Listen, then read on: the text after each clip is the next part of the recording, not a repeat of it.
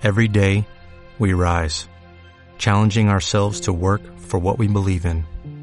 At U.S. Border Patrol, protecting our borders is more than a job, it's a calling. Agents answer the call, working together to keep our country and communities safe. If you're ready for a new mission, join U.S. Border Patrol and go beyond. Learn more at cbp.gov/careers. Buenas tardes, ahora son esos segundos en los que Discovery Tech Stories está llegando a los canales habituales de Upground. Marcel Gozalvo, bienvenido, buenas tardes, ¿cómo estás? Hola Xavi, buenas tardes. A ver si llega a todos los canales que, queremos. Así con la mente, vamos enviando esa, esa energía para que el programa número 90 ya, 90, me encanta. Es que además los 90 son una década maravillosa, el 90 es un número bonito y esa semana tenemos un invitado de lujo. Y vamos a explicar para aquellos que os apuntéis a última hora, aquellos o aquellas que os apuntéis a última hora, no sepáis qué es este programa, pues que sepáis que Discovery Tech Stories es un programa de entrevistas de X. Así que os explicamos. Bienvenidos a Discovery Tech Stories, el podcast donde damos voz a las historias de las personas que hacen realidad esta evolución tecnológica, los TX. Y nada de esto sería posible sin el soporte de Upground, el primer reclutador virtual, un sistema basado en inteligencia artificial con el que eres entrevistado por cientos de empresas tech a través de única entrevista, una única entrevista con su chatbot virtual. Exacto, su tecnología busca y gestiona todas las oportunidades del sector tech por ti. Hay algo por lo que aceptarías un nuevo reto profesional, no sacrifiques tu tiempo libre porque Upground es tu aliado y empieza dentro de nada la entrevista 90 de Discovering Tech Stories.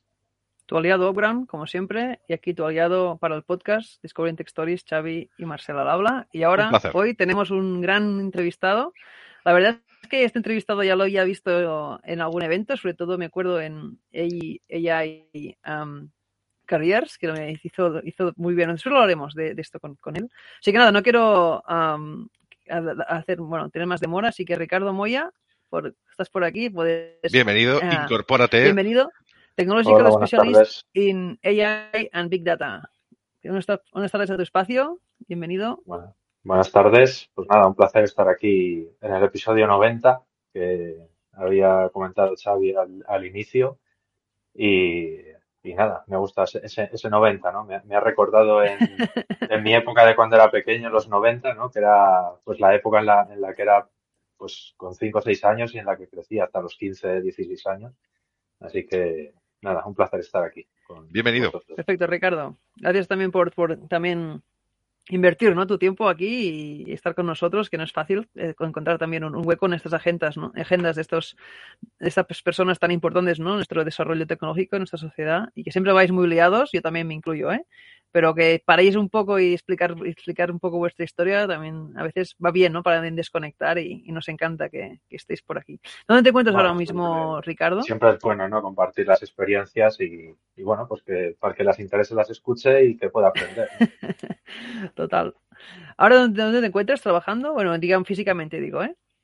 Eh, bueno, estoy en Telefónica y más D. Eh, físicamente, pues trabajo desde casa como muchísimos de mis compañeros, pero, bueno. estoy trabajando en, Telefónica y más D. Eh, trabajo en, la dirección de AI Products, que nos dedicamos a desarrollar pues productos con, inteligencia artificial y, bueno, en particular estoy en el área de, de Chief Data Officer, que es, bueno, pues estamos desarrollando ¿no? toda la estrategia eh, corporativa relacionada con, los datos y con la inteligencia artificial.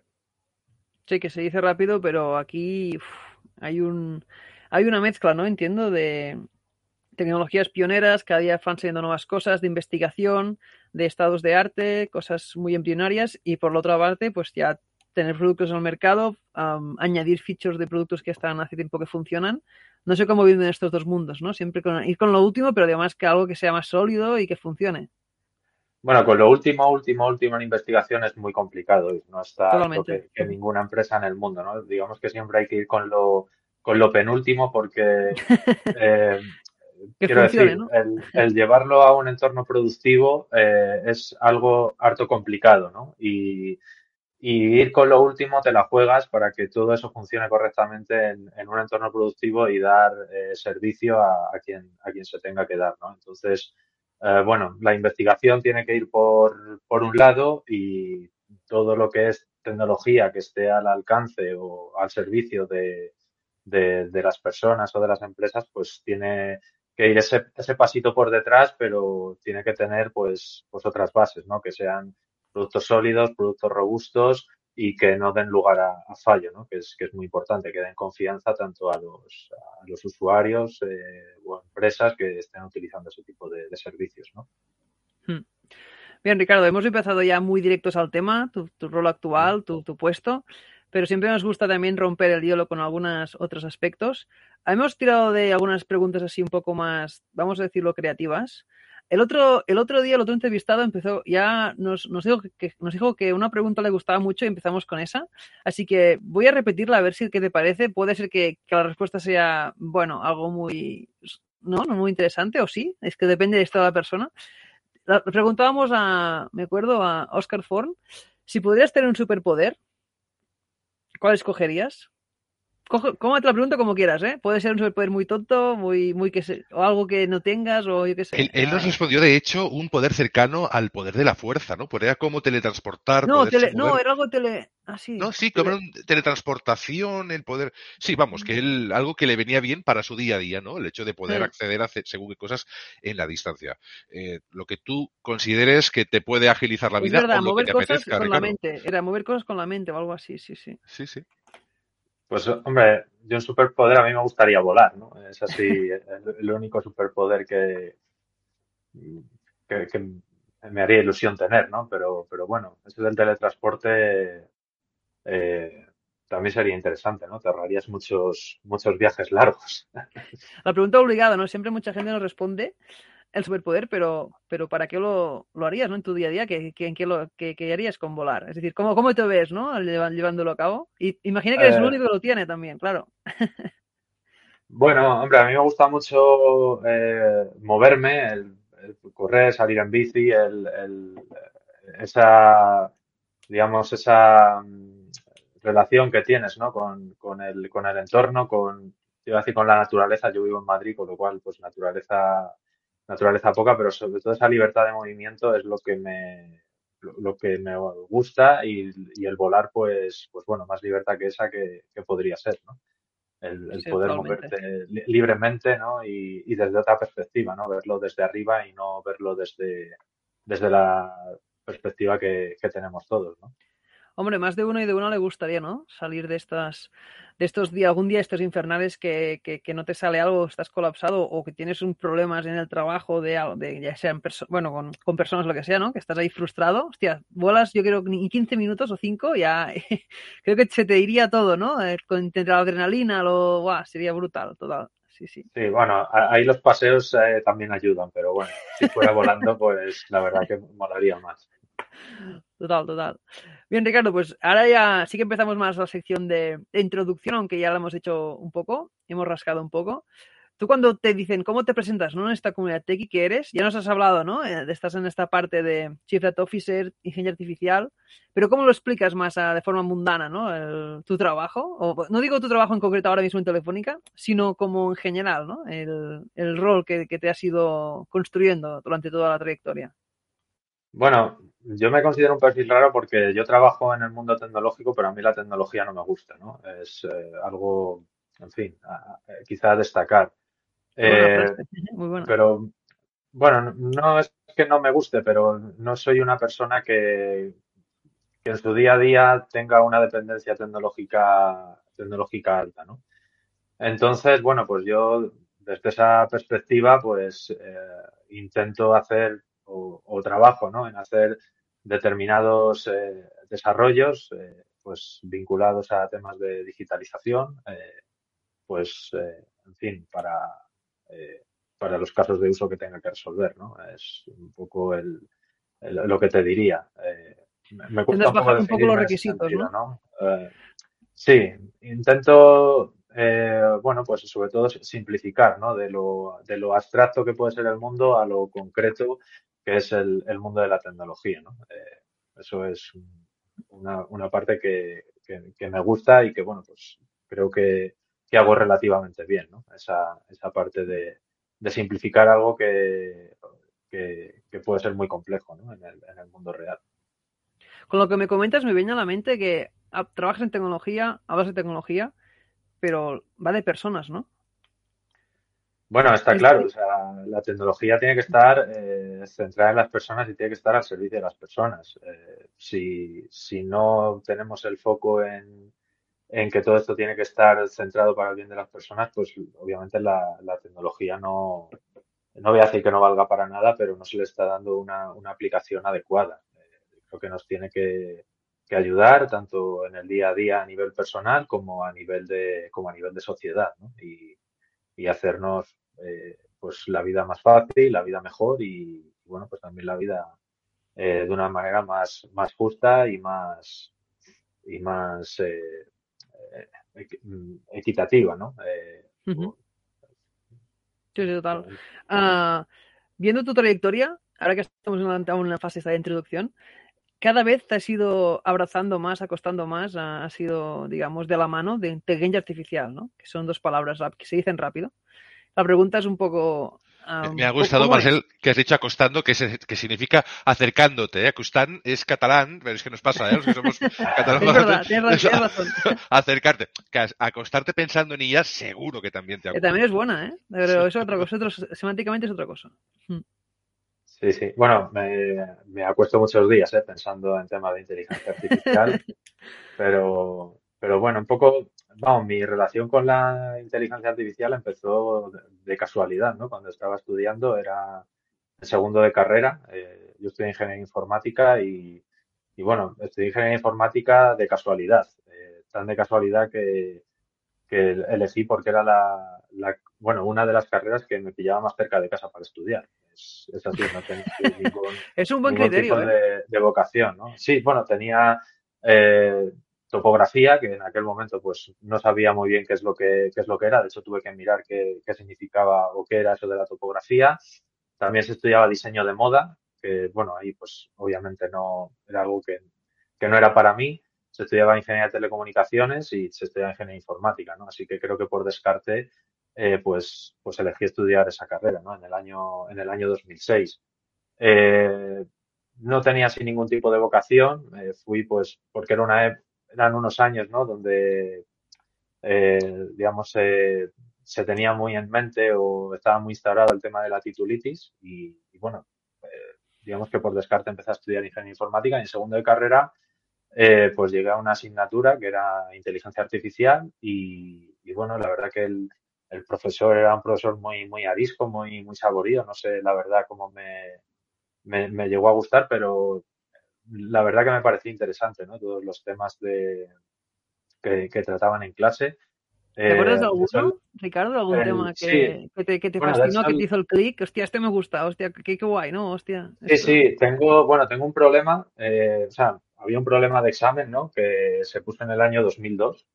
Eh, y de hecho, bueno, es un, es un problema de examen que todavía guardo en, en papel que consistía en que tenías que ayudar a, José Antonio Camacho, el seleccionador nacional de, aquella época, a, idear su, su once titular, eh, pues para maximizar las probabilidades de que, de que la selección española ganase, ganase su partido, ¿no? Y eso era un problema que había, era un problema que, que había que resolver con, con, algoritmos genéticos y, joder, cuando vi ese problema dije, si, si esto la inteligencia artificial lo puede resolver, yo creo que es, que es algo, es algo espectacular, ¿no? Y, y efectivamente era un, era un, problema, digamos, eh, no era un problema real, era un problema de, de examen, era un problema teórico, ¿no? con fines teóricos, con fines didácticos, ¿no? Eh, para resolver con computación evolutiva y, y bueno, eso fue, me, me, llamó mucho la atención y, y, la verdad que la asignatura en sí me, me gustó mucho, ¿no? No es la inteligencia artificial que conocemos hoy en día, ni de no, no, no, claro que hablando del año 2006, 2007, una cosa así,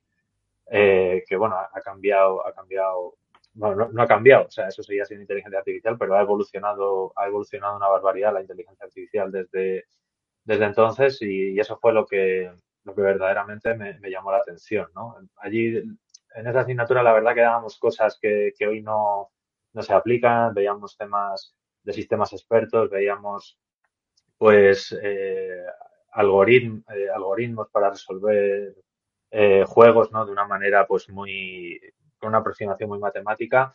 lo que sí vimos y lo que sí que estaba un poco más avanzado era el tema de la computación evolutiva, que eso, que eso a mí me gustó, me gustó mucho y, bueno, eso fue lo que, lo que hizo que me enganchara ¿no? a, la, a la inteligencia artificial. Luego, eh, ya más adelante en, la carrera, una vez que vas eh, teniendo que elegir asignaturas optativas, pues, pues bueno, sí que fui cogiendo ¿no? asignaturas relacionadas con la inteligencia artificial, pues como sistemas inteligentes, agentes inteligentes, eh, robótica y, y, bueno, la verdad que me, me fue me fue gustando fue gustando un flechazo, ¿no? Ya, en, segundo comentabas o de, carrera. Sí, sí, totalmente, ¿no? Eh, me acuerdo en tercero que estuvimos viendo, en, creo que era la asignatura de sistemas inteligentes, pues el tema de la lógica difusa o la, lógica borrosa, que bueno, ya eh, pues ha quedado un poco en el olvido y bueno, me acuerdo de una práctica que, teníamos un avatar en Second Life, ahora que está tan, empieza a estar tan de moda el metaverso, ¿no? Pues hace ya vuelto,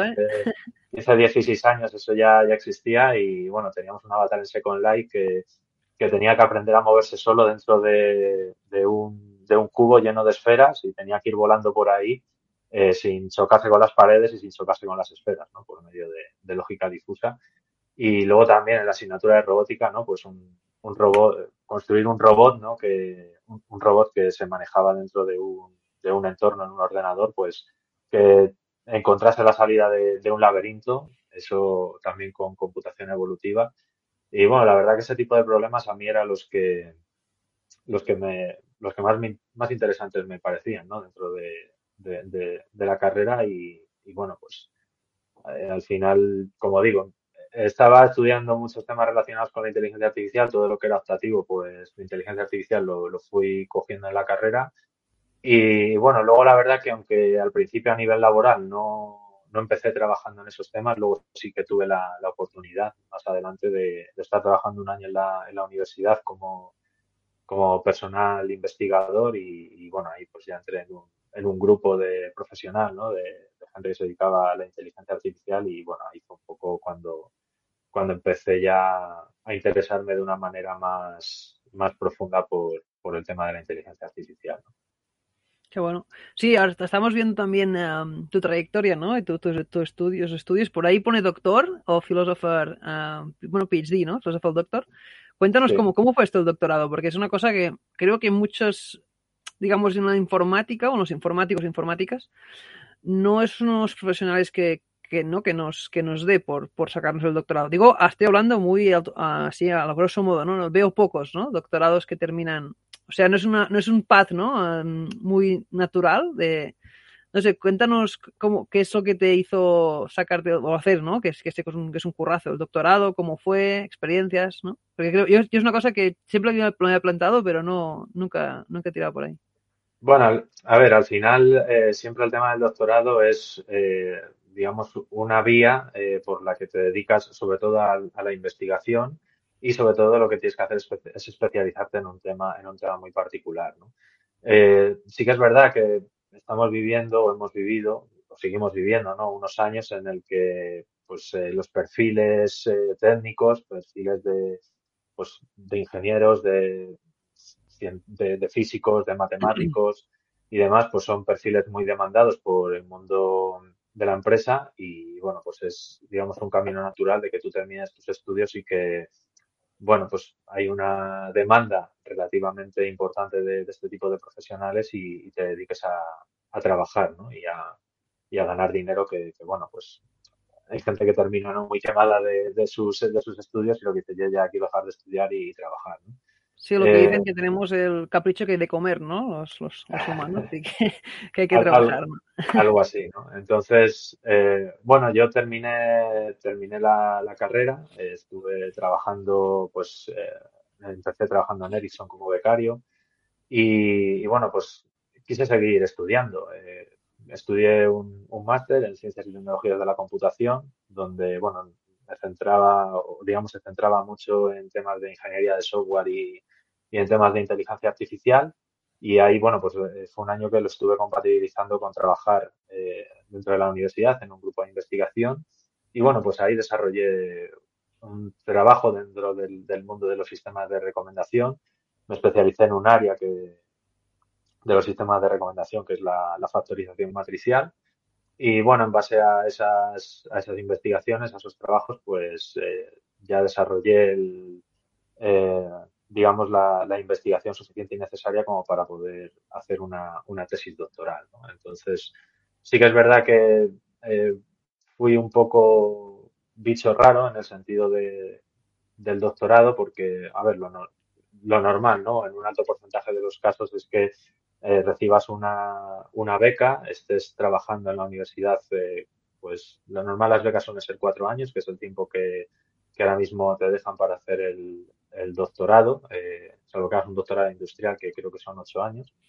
Pero bueno, digamos que lo normal es que tenga una beca, estés cuatro años trabajando en la universidad, estés cuatro años investigando, estés cuatro años dando, dando clase o, o estando como profesor en, dando alguna asignatura en prácticas y digamos que te formes tu, currículum de, con el objetivo de, seguir vinculado a, la universidad. Eh, yo en mi caso eso pasó en el año 2000, 2012, 2013, la verdad que eran unos años un poco eh, complicados a, nivel, uh, bueno, a, a a, hmm. a, nivel de cómo estaba el, el o sea, habíamos salido de crisis, en fin, no, no, había mucha, mucha inversión, por decirlo de alguna manera, no daban muchas becas y bueno, yo no tuve la, la ocasión de, de, recibir una beca y, y, bueno, pues como ya tenía un trabajo eh, desarrollado en el mundo de la investigación, pues poco más que fue escribir el, la tesis doctoral y, y, y doctorarme, ¿no? No fue, fue un camino relativamente rápido, escueto y, muy centrado en, en sacarme esa, esa, tesis doctoral. Por otro lado, no hice una carrera, digamos, como puedan hacer otros, de investigación ni una carrera docente en la universidad y, por tanto, yo no soy un, una persona que esté, que esté acreditada ahora mismo para, eh, acreditada por la NECA, ¿no? Para, bueno, pues para poder hacer una plaza en universidad pública, ¿no? Que es, digamos, el camino que, que sigue, pues, toda esa gente, ¿no? Que se dedica, o, bueno, que, que saca su, su, tesis doctoral. Total, sí, sí. Muy bien, pues ¿no? cerramos esta parte más de, de, educación. Supongo que después continuaste, después de la, del doctorado, ya, ya estabas ¿no? en tu carrera profesional. Ahora me gustaría hablar de, de tu de tu actual trabajo, tu actual rol, ¿dónde estás ahora en Telefónica. Um, has hablado en, en, Chief Data Officer, en, la, en, la, en, esta parte, ¿no? Cuéntanos un poco de, de, qué trata este rol y qué proyectos tienes entre manos, o, o, un poco, y también un poco rascar, ¿no? Que es cómo es tu día a día, o qué hace Ricardo, ¿no? En, ahí. Vale, bueno, hay, hay, cosas que no te puedo contar por bueno, totalmente, de, sí, sí. de, de, privacidad, pero bueno, eh, no, básicamente dentro de la, del grupo donde estoy, en, en iProduct, pues como digo, nos dedicamos a desarrollar productos que, llevan consigo inteligencia artificial. Hacemos muchos productos que, la finalidad es, eh, pues, eh, personalizar, ¿no? Un poco la, demanda que puedan tener los, los clientes de, Telefónica. Eh, o sea, que trabajamos en el, tema de la, personalización.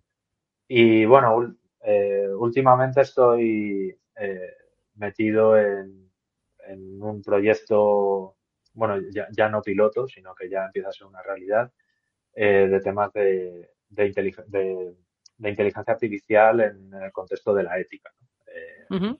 Ahí hay un, un, comité en el que bueno, nos dedicamos a, a, a, ver que pues, todos los desarrollos que hacemos pues, cumplen unos estándares de, de, de ética, de justicia, de, de privacidad, de, de explicabilidad y, y demás, eh, pues, eh, en fin, que, que cumplen ¿no? unos, unos, estándares éticos, éticos y morales, adelantándonos un poco a la, a la regulación o legislación que vendrá en, en los próximos Sí, ahora te voy a decir, te voy a decir estos pioneros, porque esto y, va a venir. Sí, sí, vamos, eh, totalmente, ¿no? La verdad que es eh, un, un, trabajo del, del que estoy muy, orgulloso, ¿no? De, de, estar, mm. de estar ahí y, y, y, muy motivado y, bueno, pues últimamente estamos eh, trabajando en el desarrollo de, de herramientas que, que, pues ayuden, ¿no? A, en este contexto de la inteligencia artificial, de la inteligencia artificial ética. Estamos en particular trabajando en temas de, de explicabilidad de, de, inteligencia artificial, de interpretabilidad de inteligencia artificial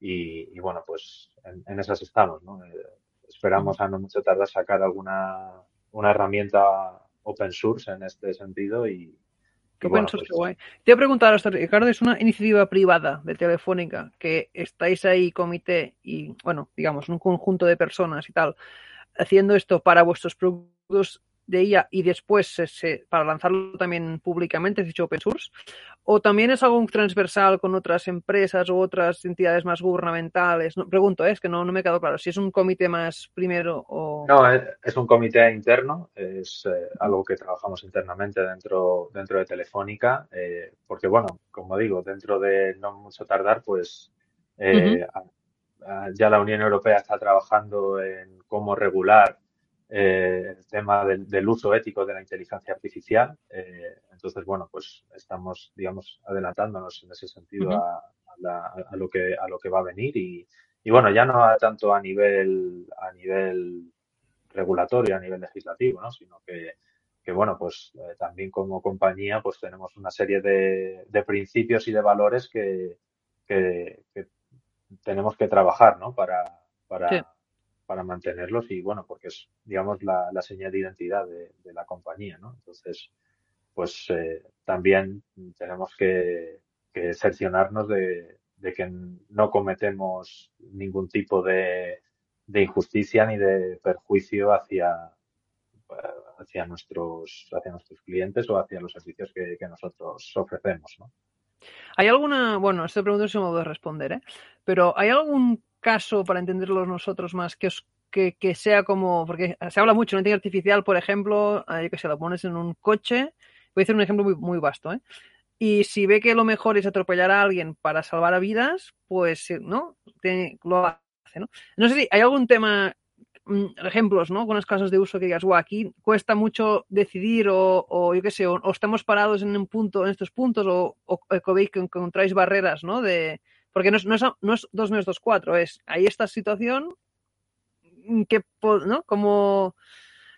Sí, hombre, a ver, eh, lo que comentas es este tipo de, cuestiones éticas que son las que salen por la tele, ¿no? Entonces... he dicho algo muy básico para, dar, a, hablar, ¿no?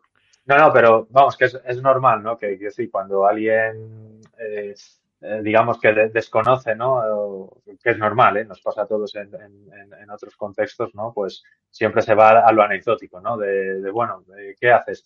¿Se mata el que, el que va con el coche o se mata el, el viandante, ¿no? Pues, pues bueno, son unos temas éticos que, que la verdad se, eh, en fin, hay que valorarlos, ¿no? Pero, pero bueno, no estamos tan, eh, no nos vamos a casos tan, tan complejos, ¿no?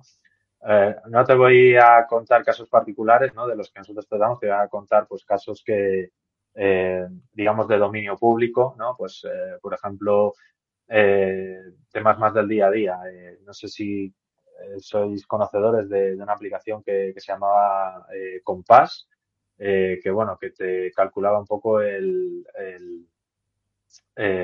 la, la probabilidad de reincidencia de un delincuente, ¿no? Era una aplicación en, Estados Unidos que calculaba ese tipo de, de, scoring, ¿no? De probabilidad de que, de que una persona, pues, eh, un delincuente fuese, fuese a reincidir, ¿no?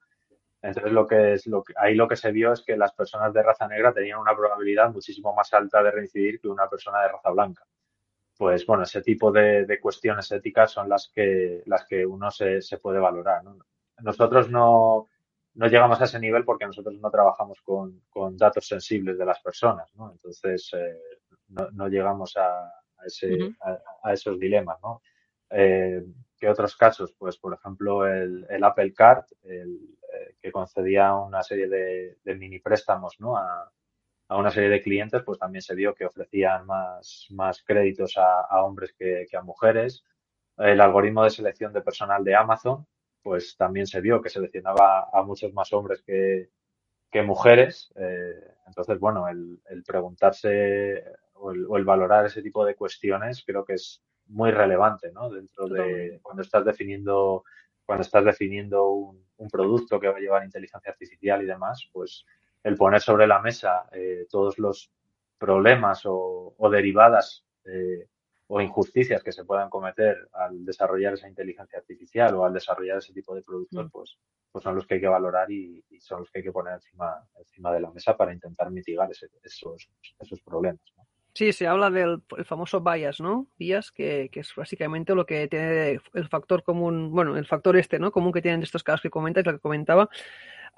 es verdad que también el reto es, es, nuestro, no humano, porque si tenemos que educar la inteligencia y ya no tenemos nuestro bias, ¿no? O bias, claro, al final la inteligencia replica lo que le enseñas, ¿no? Y si ya nosotros, ya, ya si, si los humanos ya, ya, ya, no, ¿no? Ya hacemos esto de esta selección mal, ¿no? Entonces es complicado entrenar a alguien para que quieres que te repita lo mismo, pero que no haga tus, errores, ¿no? Supongo que ahí es, bueno, es una reflexión que hago, ¿eh? No es ni una pregunta, pero no sé cómo. No, pero e, efectivamente, o sea, eh, decir, el, el, algoritmo de selección de personal de Amazon eh, probablemente sea un algoritmo que te diría que esté hasta bien entrenado, eh, a ver que no se me malinterpreten las palabras, ¿no?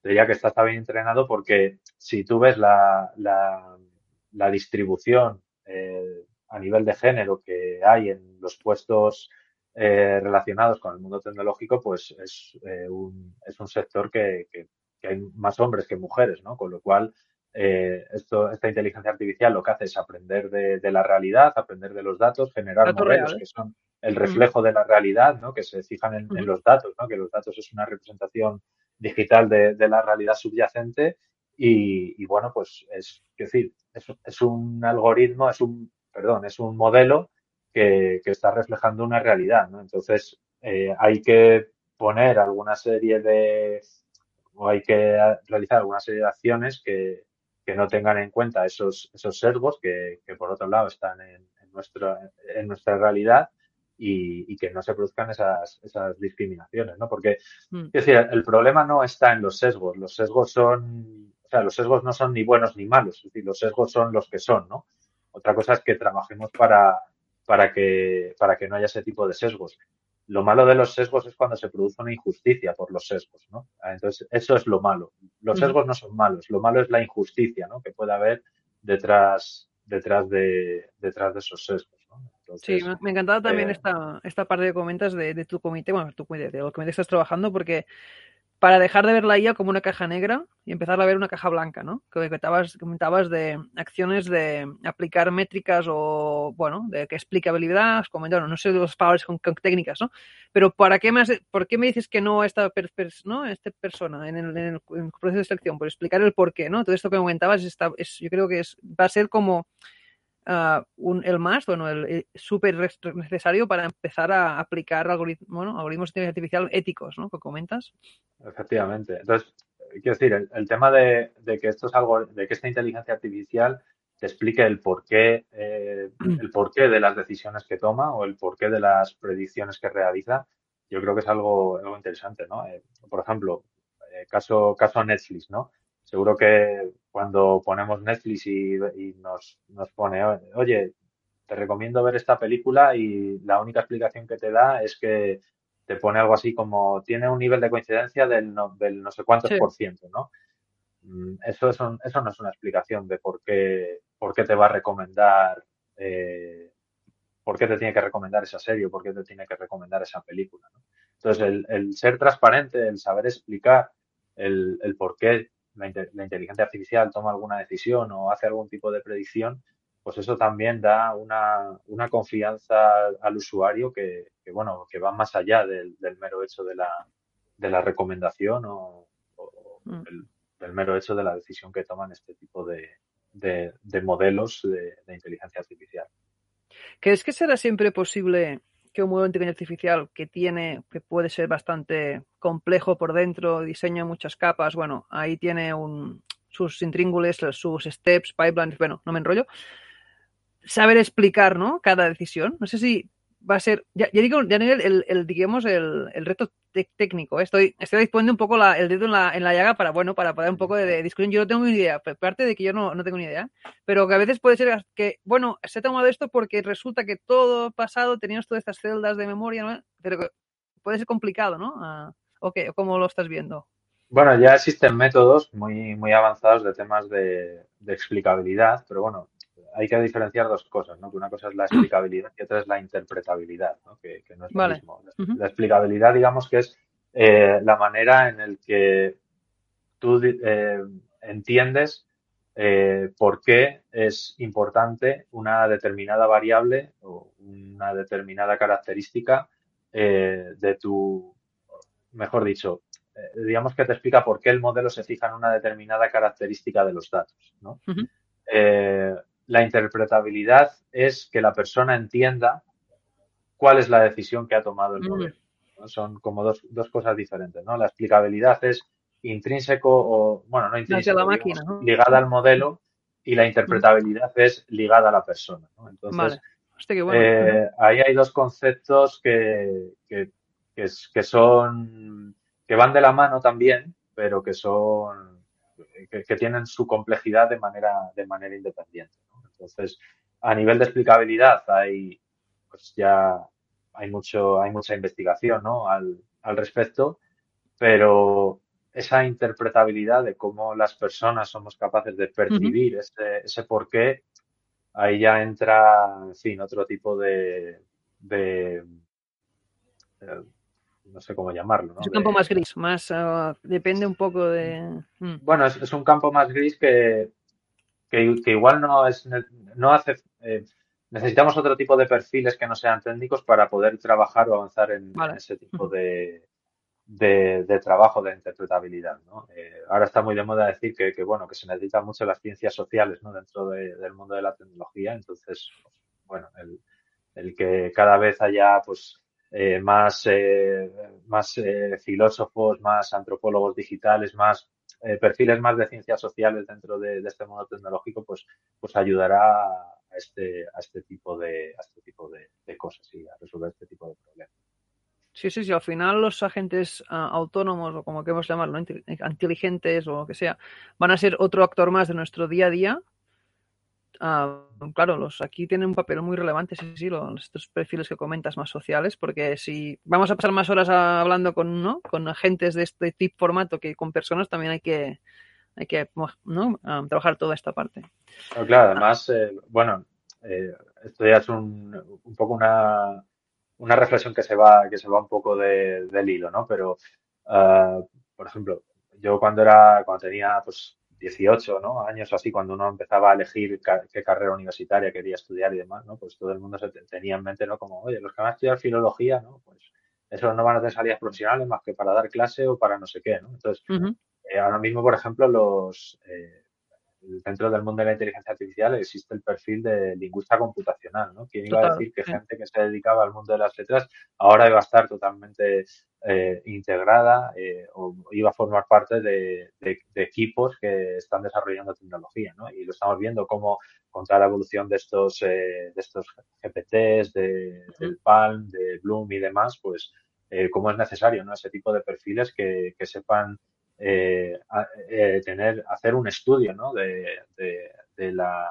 de, la, lengua, del léxico, de la semántica y, bueno, pues para que las máquinas y los ordenadores pues lo, lo sepan eh, lo sepan computar, lo, sepan manejar y, ofrecer todos estos servicios con inteligencia artificial dentro del procesamiento del lenguaje natural que tenemos hoy en día. Sí, has sacado un tema muy importante, porque sin esos tipos de perfiles, en este tipo de conocimiento, la verdad es que toda la rama esta de Natural Language uh, Processing, Understanding, bueno, toda esta rama de IA, ¿no? que, es, que es, le, es lenguaje, no habría avanzado, porque por mucho que pongas ¿no? pata técnica, muchos conocimientos técnicos, sin entender bien cómo, los, cómo el lenguaje se crea, cómo, cómo se interpreta la semántica, la sintaxis, pues es verdad que, que no. Que, que necesitas... Seguro que hubiera avanzado, ¿no? Seguro que hubiera avanzado, pero bueno, no a los niveles a los que a los que a los que avanza, ¿no? Eh, mm. De hecho, bueno, hace no hará cosa de un año así vi que presentaban una inteligencia artificial que se llama eh, Rigoberta, que era eh, bueno un, un, modelo de, de, procesamiento de lenguaje natural para el castellano y, y bueno había más eh, dentro del equipo casi que había bueno y sin el casi te diría, ¿no? Había más lingüistas computacionales que, que expertos en inteligencia artificial, ¿no? Por, por definir esos, esos dos tipos uh -huh. de, un, digamos, un perfil más de ciencias sociales con un perfil más, más, más técnico, ¿no? O sea, que es que es súper súper importante que, que, existan esos perfiles y que se sepan integrar y, sepa, y sepamos dialogar, ¿no? Dentro de ese, de ese, de ese mismo contexto. Bien, Ricardo, cerramos aquí la, más la parte de tu rol actual, Telefónica, aunque nos hemos, nos hemos ido por muchas ramas, pero nos encanta siempre sí. uh, hablar de inteligencia artificial. También tengo por aquí apuntado que, bueno, que estamos ya también desde Oakland mucho en contacto en AI Network. Eres co-founder de esta, no sé, no, corrígeme, ¿lo puedo llamar asociación, empresa? No sé cómo. es una, sí, una asociación artificial. Sí, sí. Cuéntanos esto, ¿qué es, qué es AI? AI Network o AI Network o AI Network, sí. Bueno, pues esto nació en el año 2019, a principios de 2019, o finales del 18, principios del 19, ¿no? Y, bueno, todo esto nació, digamos, de la, de la mente de, Tomás, que es el Tomás Bueno, el presidente de la, de la asociación, que, bueno, Tomás fue mi, fue mi jefe en, la antigua empresa en la que trabajaba, en Devo, y, bueno, pues eh, él ya desde hacía tiempo, ya cuando trabajábamos los dos en esa empresa, pues ya me, me, comentaba, ¿no? Porque él quería, le gustaba mucho el tema de la inteligencia artificial, él es un ingeniero informático de los años 80, ¿no? Y él ya en su, en su momento ya había estudiado temas de inteligencia artificial, de sistemas expertos, que le había gustado mucho. Y bueno, él quería dinamizar eh, en el contexto, digamos, en, a, nivel, a nivel nacional, pues quería dinamizar de alguna manera o quería contribuir con el desarrollo de, la, de, la, inteligencia artificial. Entonces, bueno, una vez que, ya los dos salimos de, esta empresa, pues, pues bueno, él decidió eh, montar esta asociación, eh, pidió pues colaboración a una serie de personas, entre otras pues me pidió colaboración a mí para, para empezar a, trabajar e impulsar esta asociación y, y bueno, pues eh, un poco la, la, idea que teníamos desde el principio pues era, era dinamizar y era eh, divulgar el, el, uso de la, de la inteligencia artificial dentro de la, de la sociedad. Y, y, con esas con esas empezamos no eh, sí que es verdad que de lo digamos que de lo que pensábamos en hace ya bueno ya hace ya hace pues cuatro años no de lo que pensábamos hace cuatro años a lo que es hoy en día iNetwork pues pues ha cambiado mucho. Hemos tenido que sí habéis crecido bastante y, bueno, eh, habíamos empezado, habíamos definido una serie de, pilares ¿no? dentro de la, de la asociación. Eh, uno era el tema de iEducation, que es un área que estaba eh, pues llevando yo, que era pues, para temas temas formativos y demás. Eh, había otro área que era el, el iLabs, que queríamos montar pues grupos de trabajo que se desarrollasen, ¿no? Algún tipo de, de prueba de concepto con inteligencia artificial, eh, teníamos el AI Carriers, que era pues un área destinada a, dinamizar un poco el empleo dentro de la, de la inteligencia artificial. Eh, y que, bueno, también teníamos una parte de la Ethics, que eso pues lo llevaba también Esteban, que era uno de los, de los cofundadores de, de la asociación. Y, bueno, así empezó todo, ¿no? Eh, empezamos, bueno, digamos, por nuestro en nuestro tiempo libre, pues a trabajar en diferentes, en diferentes iniciativas y, y, sobre todo, pues, eh, digamos que lo que más repercusión tenía era, era montar eventos. Así que empezábamos eh, montando un evento al mes en un espacio pues, que nos, nos dejaba el Ayuntamiento de Madrid y, y, bueno, pues esos eventos cada vez se han, han ido evolucionando, se han ido profesionalizando mucho más. Ahora, pues sí que hacemos tres o cuatro eventos importantes al año y, bueno, pues ha habido otras áreas que, que no es que hayan ido mal, pero sí que es verdad que, bueno. hay que pues poner foco, ¿no, Ricardo? Efectivamente, hay que, hay que poner foco y, bueno, también es algo que hacemos en, dentro de nuestro tiempo, ¿no? Entonces también nuestro tiempo es, limitado. Eh, es decir, de la asociación no, no, no vivimos, de hecho nos invertimos tiempo y, y, te diría que hasta dinero también en, en hacer este tipo de cosas. Pero bueno, ha habido cosas, pues la parte de, de, la formación sí que hemos, eh, bueno, hemos montado ciertas, ciertas formaciones. Cuando fue la época de la pandemia, cuando estábamos todos confinados, pues montamos un curso gratuito de, para enseñar a la gente a programar en Python, ¿no? Y tuvo bastante, bastante demanda. Nos juntábamos eh, por las tardes de, no sé, de 6 a 8 o de 7 a 9 y, y bueno, pues ahí nos juntábamos pues la primera vez nos juntamos 40 personas, ¿no? Y dábamos ahí clases de, de, Python. Había mucha más demanda, lo que pasa que, que bueno, un poco por, por mantener el eh, por mantener el orden, ¿no? Dentro de, de, una clase, pues, pues dábamos mm. ahí, dimos un curso de 40 horas, algo así de Python. Y bueno, luego lo quisimos también, pues, extender, pero ahí ya fue un poco más, un poco más complicado. Y bueno, eh, luego también tema de ILAS, también han salido algún proyecto, alguna prueba de concepto interesante, pero la verdad que, que eso costaba un poco más, ¿no? Porque al final, bueno, pues la gente, digamos, empezaba con mucho ímpetu, eh, pero luego es verdad que, oye, era dedicar tiempo después de tu trabajo y sí, esto cuesta siempre. no estaba por, por la labor, ¿no? Pero bueno, a día de hoy, sobre todo en temas eh, de organización de eventos, es en lo que más estamos teniendo éxito, ¿no? Por decirlo de, alguna manera.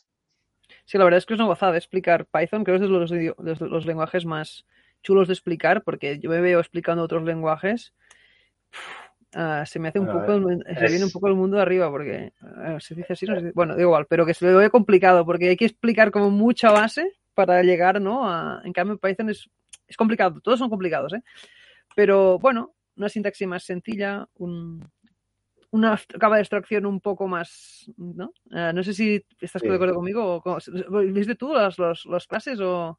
Eh, no, las daba, bueno, utilizaron temario mío, eh, pero, pero no, las daba mi, mi amigo Ramón, que, que, bueno, con una persona con la que tengo una, una página web que se llama jarroa.com y, y nada, yo estaba, estaba ahí, digamos, siguiéndolo, pero, pero vamos, no, no, no, no pude dar, no pude dar clase en, ese, en esos momentos, ¿no? Y bueno, lo que comentas de Python, sí que es verdad, es un lenguaje muy sencillo y, bueno, igual alguno va a decir, este tío no parece que no, no tiene ni idea, ¿no? Con lo que voy a decir ahora, pero desde luego Python diría que es uno de los eh, lenguajes eh, menos aconsejables para empezar a aprender, ¿no? Porque es de los, de los menos, de los menos didácticos, ¿no? Eh, creo que hay lenguajes como, como Java, como C++, que son lenguajes mucho más, mucho más didácticos, donde aprendes verdaderamente las, las bases y los conceptos fuertes de la programación. Y Python es un lenguaje muy, muy vago, donde ese tipo de, de cosas no las, no las, no te voy a decir que no las aprendes, pero no las asientas, ¿no? Desde el principio. Totalmente, sí, sí. Es, es casi casi, creo que se, que se implementó para gente que no quería ¿no? tocar las tripas de la, de la informática, sino más para científicos, ¿no? Y, y, está muy bien, la verdad es que, bueno, yo de hecho ahora, yo también pasaba, vengo de C++ y estoy media en Python ahora y es brutal, pero sí que es verdad que cuando hay un problema, si no tienes las bases, uh, uh, no sé cómo, cómo lo solventas, ¿eh? Porque ¿no? A veces cuesta, sin que lo comentas me ha gustado este, este comentario de mejor, si quieres saber bien qué pasa ¿no? en, en tu programa, empezar con otros otro tipo de lenguajes y, saber que, hay, que, hay, compiladores detrás, que hay intérpretes, que hay memoria. Bueno, no me enrollo por aquí, pero sí, me ha gustado este, este tip. Bien, Ricardo, uh, estamos llegando ya, al final, aunque que aún nos queda un cuarto de horita, pero bueno, está yendo un ritmo brutal y yo me quedaré aquí toda la tarde, pero tenemos que irlo, digamos, acortando. Uh, has hablado de, estamos hablando de, de educación, de explicar, de cursos. También he visto por LinkedIn que aún actualmente eres uh, profesor, profesor, de universidad o, o no, o está, está, o está, vinculado con ella y Network o es otro tema. Cuéntanos no, un poco eh, esta parte. Llevo, bueno, son cinco, cinco años o, bueno, este es mi, mi quinto curso uh -huh. en el que doy clase en la, en la UTAD. He estado eh, cuatro años, creo, cinco, eh, dando clases de máster en un máster de Data Science y Big Data. Y este año es el primer año que estoy dando a clases de grado de de ingeniería de software. Estoy dando aprendizaje automático y, bueno, machine learning básicamente. Y, y bueno, sí, ya llevo, ya llevo unos cuantos años ligado a, esa, a esa universidad y dando, bueno, sobre todo temas de, de, inteligencia artificial. ¿Qué es lo que más te aporta, no? El, pregunta un poco inocente, ¿no? Pero que, que el profesor, ver, porque entiendo que cinco años ya al final hay un poco de vocación ahí, ¿no? ¿qué, bueno, a mí siempre me ha gustado impartir docencia. Eh, yo creo que transmitir los, los conocimientos que uno ha adquirido a, a otras personas es, es algo que, que, bueno, a mí me llena muchísimo, ¿no? El, muchas cosas que me llevan muchas horas de aprender, pues el, el poder transmitirlo a otras, a otras personas en poco tiempo, el dárselo ya digerido, mascado y que eso le pueda valer para, para desarrollar su carrera, yo creo que es algo que a mí me llena, me llena mucho, ¿no? Y a mí me gusta mucho el tema de, de impartir docencia. Como digo, llevo relativamente, o sea, llevo cinco o seis años, tampoco es mucho tiempo, ¿no? E igual si esta entrevista me la haces dentro de 10 años, pues te diré otra cosa, o no lo sé, espero que no. Pero bueno, sí, a, mí me, me, gusta mucho y yo me lo, me lo paso muy bien, ¿no? Además, este año, eh, como digo, es el primer año que estoy dando a gente de, de grado, de, de ingeniería, y, bueno, es un perfil, es un perfil de alumno bastante diferente, ¿no? Eh, la, gente de máster, pues era ya gente que tenía experiencia laboral, más senior, más eh, que iba a verdaderamente aprender, ¿no? A, adquirir todo el conocimiento posible ¿no? dentro de, la materia que, impartías. Y bueno, pues aquí en el grado eh, tengo gente que también va, digamos, a aprender todo lo que, todo lo que pueda, pero, pero bueno, todos hemos sido, muchos hemos sido estudiantes ¿no? de, de, ingeniería y sabemos que hay veces que vas a una asignatura que te la quieres aprobar, quitar del medio y, y ya está, ¿no? Y ese tipo de, de, alumno, pues la verdad que, que, nunca, lo, nunca lo he tenido. Pero bueno, es, es una, una experiencia interesante, ¿no? El, el dar formación a, a personas que, que tienen objetivos diversos, ¿no? Objetivos de aprender, objetivos de aprobar la asignatura y quitártela del medio, ¿no? Total. Así que... ¿Qué, ¿Qué, os dices a esta gente que, que, acaba de empezar en la IA, acaba de aterrizar? Y bueno, además que les gusta, ¿no? Porque si van a probar solo, pues supongo que poco cosa decirles, ¿no? Bueno, hay que hacer esto y punto. Pero ¿no algún, te, te piden, no sé, algún tipo, alguna cosa de cómo, en este campo, cómo poder mejorar, ¿no? De... Pues, a ver, la verdad que, bueno, igual es porque es el primer año que estoy dando en un, en un grado de ingeniería pero me he encontrado alumnos que les he dado cuatro pinceladas de algo y al día siguiente me preguntan, oye, ¿y cómo puedo hacer este proyecto? Eh, ¿Cómo puedo predecir las, eh, las acciones en bolsa? Eh, o cuál es el valor bursátil que va a tener mañana la acción de no sé qué y qué técnica utiliza, no sé qué. Ya estoy pensando yo, pero si te he dado cuatro, o sea, llevamos dos clases y ya estás con este tipo de proyectos, ¿no? Otro, otro alumno, ¿no? Que, de, repente me, se descargó un, un dataset de, de 5 o 6 gigas de, de, radiografías para eh, detectar pues si, eh, los, si era un tumor de un tipo A, de un tipo B, de un tipo C, ¿no? Y ya te empiezan a hacer preguntas, oye, ¿qué técnica utilizo? ¿Qué no sé qué?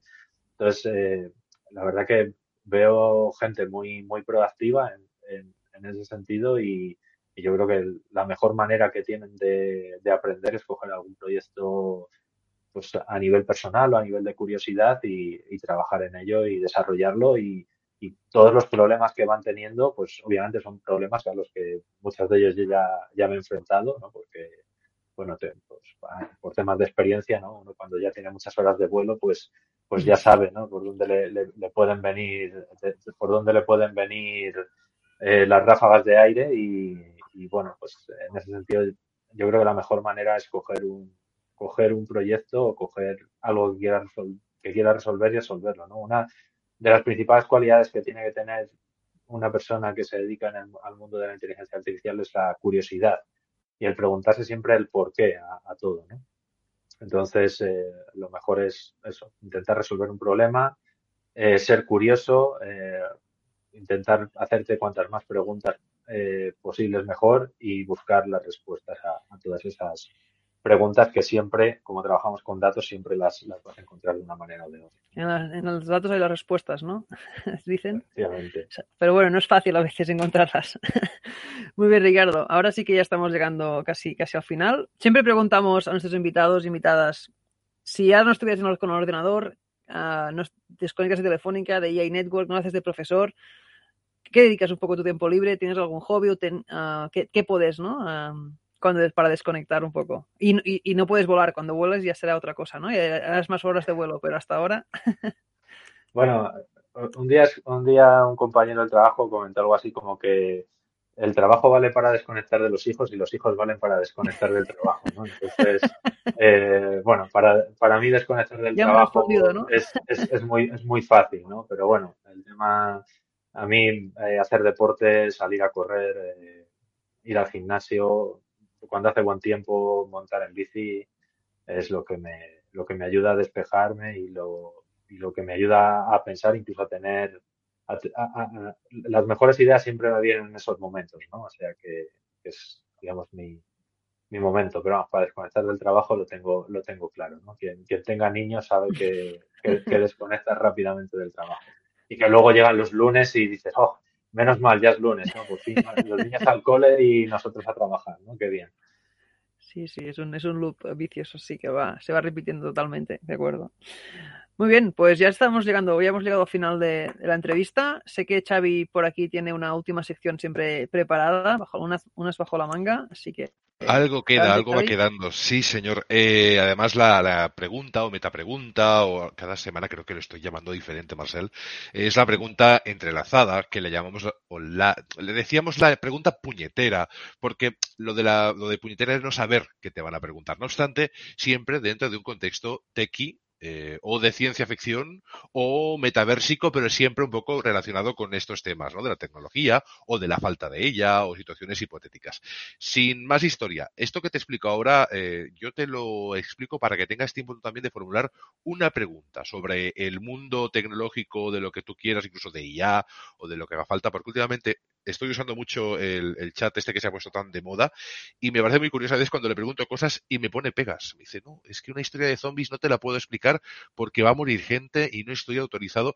Y lo tienes que convencer, no, pero esto es una historia de ficción y al final te lo acaba explicando si le argumentas por qué y cómo. En fin, que no me enrollo, que vamos a la pregunta que nos dejó la semana pasada Oscar Font, que decía así. ¿Cuál fue tu límite cuando viste que tu cerebro ya no funcionaba más? Es decir, supongo que alguna situación límite, ¿no? Pues decía, situación de estrés, no poder dormir, ¿cuál fue tu límite o qué gota, yo diría, qué gota colmó el vaso, ¿no? En algún momento que digas, necesito desconectar, necesito parar. Has dicho que te cuesta poco, por lo tanto estoy viendo que lo llevas bien en cuanto a estrés o, carga de trabajo. Sí, bueno, eh, la verdad que ahora, eh, estos últimos años, desde que estoy en Telefónica, el, el vamos, no te voy a decir que no esté estresado, hay veces que obviamente todos estamos estresados, pero bueno, no tengo unos niveles de estrés tan altos como puedo tener en el, pasado, ¿no? Cuando trabajas en una startup o en, empresas donde estás más, más al límite, ¿no? Pero, pero bueno, no sé, yo creo que sí, que siempre sí he tenido alguna situación un poco estresante. No sé si tengo tres minutos para contar una anécdota rápida. Eh, sí, nos quedan justo tres. pues un día muy estresante para mí fue el adiós de Iker Casillas del Real Madrid. Y diréis, ¿y esto qué tiene que ver con, con, que no, con desconectar, ¿no? Bueno, yo en aquella época trabajaba en Devo y nos dedicamos a la monitorización de audiencias, ¿no? Eh, para una determinada empresa y básicamente la, empresa, por hacer un resumen muy rápido, nos dedicábamos a recibir logs y esos logs pues teníamos eh, un sistema de business intelligence que los procesaba y sacaba una serie de insights y demás. Entonces eh, serían las 3 de la tarde o una cosa así o dos y media y empezamos a recibir llamadas de, de, de la empresa ¿no? Donde, a la que monitorizábamos esas audiencias y oye, ¿qué está pasando? Que estamos aquí recibiendo muchos logs, que tenéis un problema en vuestros sistemas, que no se queda encima de unas maneras no, no, muy, no muy agradables. Y, bueno, efectivamente, vimos que pues, si recibíamos una media de, pues, no me acuerdo, 5 eh, gigas de datos por hora, por decir algo, pues en ese momento pasamos a recibir como, como 40 o 50 gigas de datos por hora, ¿no? Una, una barbaridad. Eso obviamente le repercutía en, le repercutía en costes. Entonces, nada, empezamos a mirar qué es lo que estaba fallando, qué no sé qué, qué no sé cuál. Estuvimos toda la tarde, parte de la noche mirando qué había fallado, ¿no? Y cuando llegué a casa por la noche, pongo, o sea, por la noche ya bien de noche, de hecho estaba viendo las noticias en el canal 24 horas, salía el adiós de Casillas. Entonces me pongo ahí a, mirar y, y, efectivamente, cuando veo que de 3 a, de 3 a 4 más o menos habíamos recibido una avalancha de logs inmensa, era porque eh, todo el mundo estaba viendo un programa deportivo que se llama, no sé si se, si se sigue llamando, pero se llamaba Los Manolos, ¿no? En, en cuatro, y era que todo el mundo estaba viendo el, el adiós de Iker Casillas. O sea, es, cuando el problema realmente no es un problema, sino que es que realmente que, que, que, que, el software está yendo bien, ¿no? Con todo, que esto... Efectivamente, eso fue un éxito, pero para mí fue un dolor de cabeza tremendo y una acostarme muy tarde y, y en fin, ese fue, ese fue un día de los que de los que no sé si llega al límite, pero estuve cerca de cerca de mi límite, ¿no? Ese, ese día del, adiós de, de, Iker Casillas, ¿no? Mira que me gusta un poco el Real Madrid, pero ese día ya me gustó. bueno, hay circunstancias ¿no? que nos llevan a, a, a, un lado u otro. Yo soy del Barça, pero vamos, tengo muy buenos amigos del Real Madrid y bueno, eh, excepto el día que juegan juntos y, y, prefiero que pierda el Madrid, el resto me da bastante igual. Yo voy con el Barça y el resto de cosas que haga el Madrid ya no me interesa tanto. En fin, que te estamos dando tiempo para que tú formules la pregunta que quieres dejar para la historia, para el siguiente invitado o invitada o IA, porque ya yo creo que un día tendremos una IA de, también de invitado. Puede ser también de ciencia ficción, no, hace falta que sea de, de, trabajo, no hace falta que sea de cualquier Por ejemplo, Xavi, para dar algún, algún ejemplo, si fueses un grupo de música, ¿cuál serías? Nos, nos dijeron una vez. ¿Alguna más así divertida, Xavi, que te acuerdes? Yo recuerdo la de la de la parte analógica de la pregunta, ¿no? Si no hubiese tecnología que te hubieses dedicado a eso. la, ¿no? la, hemos incluido incluso en, el, en, lo que es casi la entrevista, porque nuestra entrevista tiene módulos. Eh, yo me mm. acuerdo cuando se cuando el, el capítulo uno o dos de entrevista que estábamos con aquellas entrevistas haciendo que fuese un poquito más dinámico, la fuimos evolucionando y, oye, no sé, es, es interesante. El, el, el, mundo analógico siempre también es, es chulo por el tema, pues eso, de ser un eh, un artesano, ¿no? Decir, oye, ¿a qué me hubiese dedicado yo si no hubiese ordenadores, no hubiese internet, no hubiese electricidad quizá, ¿no? Y fuésemos todavía un... Y siempre ha habido respuestas muy chulas. En fin, que ya no... ¿Ya te has quedado sin tiempo, Ricardo? Sí, no, la verdad que no... Cuesta hacer este tipo de, preguntas. No... Pero es curioso, ¿eh? cualquier cosa, incluso puede ser muy sencilla. A veces nos han lanzado cosas muy sencillas que luego han dado mucho juego, así que no te preocupes, no hay buena pregunta ni mala pregunta, igual que no hay mala respuesta porque la tuya ha sido fantástica, así que no te preocupes. Bueno, pues no sé qué, qué podría preguntar, si eh, conservas algún tipo de aparato tipo Wallman, tipo vídeo de, de, VHS, algún tipo de aparato de estos que, que, antiguamente lo utilizábamos mucho, pero que ahora, bueno, incluso si preguntas a los chavales jóvenes no, no sabrían lo que es, ¿no? Eh, quizás esa sería la pregunta, si guardas algún tipo de dispositivo de estos muy, muy analógicos que, que, los, que, los, que los utilices, ¿no? Eh, bueno, yo en mi caso el, el reproductor de DVD lo, lo, sigo teniendo porque me gusta ver los conciertos de música y todavía te siguen dando los CDs para, para que no los cojas por ahí pirateados, ¿no? Entonces es un tipo de, de, aparato que, antiguo, ¿no? Que, que, sigo teniendo, así que por ahí iría la pregunta. Vale, consolas, móviles, Nokia, por ahí a, a Tutiplen, o incluso, mira, yo la estoy mirando desde aquí, la Game Boy, tengo la, la Game Boy ahí, la, la, la, la de cuatro pilas que se las comía en, sí, sobre todo si le dabas mucho rendimiento, se las comía en media tarde. En fin, que es una muy buena pregunta porque al final tiene que ver con la tecnología y de dónde venimos, ¿no? Que eso que guardamos en casa, que aunque ya sea tecnología obsoleta, que nos siga dando un recuerdo o un uso, porque al final es, obsoleta si, si no tienes con qué alimentar ese reproductor de DVD, pero si tienes DVDs todavía, pues tiene mucho sentido. O VHS, o sea, hay gente que tiene los beta, los beta, ¿cómo se llamaban? Beta, no me acuerdo el nombre completo, es que ya me pilló a mí también hasta pequeño lo de del beta. Pero bueno, en fin. Muy bien, eh, pues Ricardo, queda pregunta apuntada. Xavi, está apuntada la pregunta. Fantástico. Uh, dejo por aquí para, para el siguiente programa. Ah, um, siguiente programa no está, será de aquí dos semanas. La semana que viene es Mobile World Congress. Uh, estaremos ahí a tope. No daremos programa, pero, pero sí, si nos quieres bien a ver en stand. Y muchas gracias, Ricardo, por tu tiempo. Hemos sacado un poco de, de tu trabajo y de tu día a día. Uh, ya te dejamos volver. Un abrazo, gracias. Y también, Xavi, como siempre. Un saludo, adiós. Muchas gracias, un placer. Hasta luego. Nos vemos la semana que viene con el programa 91. Hasta luego.